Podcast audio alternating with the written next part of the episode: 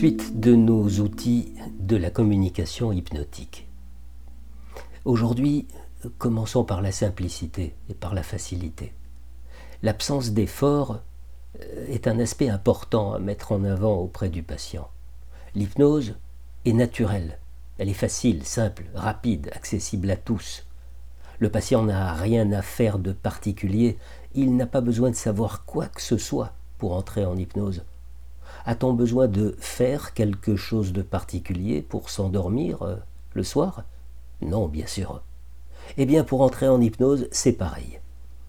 Valoriser cette simplicité, en conservant toutefois à l'esprit que certains patients auront plutôt besoin d'un pattern qui deviendra pour eux la façon euh, la plus familière d'entrer en hypnose.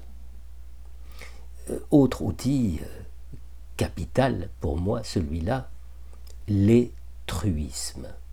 Qu'est-ce que c'est qu'un truisme?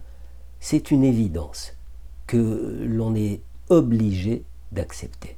C'est une affirmation que le patient ne peut pas nier et à laquelle il acquiesce mentalement sans effort de réflexion, sans mise en branle de son esprit critique. Il y a de nombreuses années, Danone avait lancé des yaourts pour enfants baptisés Danone Kid. Le slogan utilisé dans les spots de publicité était le suivant Petit à petit, on devient moins petit. Il existe une situation de la vie courante dans laquelle nous sommes soumis pieds et poings liés aux effets hypnotiques des truismes. C'est le fauteuil du coiffeur.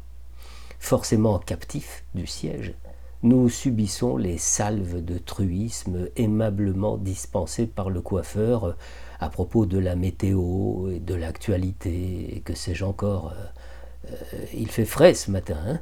Ben oui. C'est qu'on approche tout doucement de l'automne, hein? On aura eu un temps pourri cet été, n'est-ce pas? Etc. etc.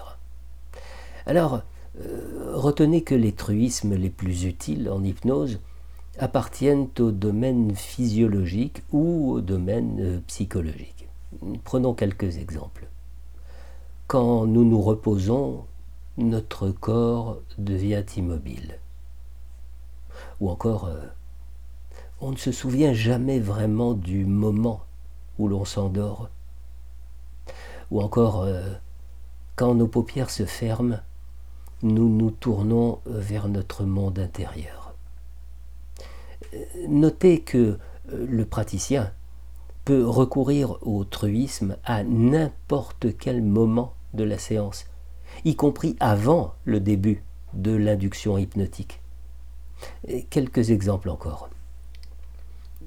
Tout le monde a envie d'une vie meilleure. Nous aspirons tous à nous libérer des chaînes de notre passé pour progresser dans notre vie. Ou encore, euh, personne n'a envie de souffrir. Les truismes euh, peuvent enfin s'avérer très utiles pour suggérer des processus hypnotiques, qu'il s'agisse de l'amnésie, de la lévitation, de la perte de la notion du temps, de la régression. Euh, quelques exemples sur ce thème.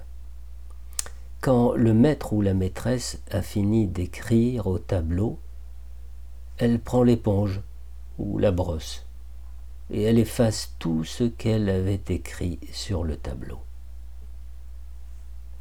Vous savez bien que parfois, il y a des minutes qui s'écoulent comme de la guimauve au soleil, et il y a aussi des heures ou des jours qui filent entre les doigts comme du sable sec. Il suffit parfois de si peu de choses. Une mélodie entendue à la radio, pour qu'aussitôt nous nous immobilisions. Notre regard devient fixe, et notre esprit remonte le temps jusqu'à un événement précis, parfois très lointain, où nous avons déjà entendu cette mélodie.